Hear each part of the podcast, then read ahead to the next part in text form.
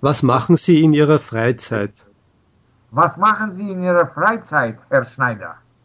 Also, ich gehe gern mit meiner Familie im Park oder im Wald spazieren. Sonntags machen wir auch gern mal Ausflüge und besuchen alte Burgen, Schlösser und Kirchen. Es gibt viele solche historischen Gebäude in Österreich und ich interessiere mich ja sehr für Geschichte. Klar, Ihre Gegend muss historisch sehr interessant sein. Interessieren Sie sich auch für Musik oder Theater? Ja, ich höre sehr gern klassische Musik, deshalb fahren meine Frau und ich gern mal nach Wien, um dort in ein Konzert oder ins Theater zu gehen. Sind Sie auch viel fern? Nein, nur Fußball sehe ich gern im Fernsehen, die Nachrichten natürlich und ab und zu schaue ich mir einen interessanten Dokumentarfilm an. Und Sport? Treiben Sie Sport? Leider nicht mehr.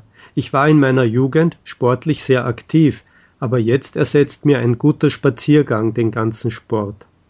Ach so. Haben Sie noch andere Hobbys?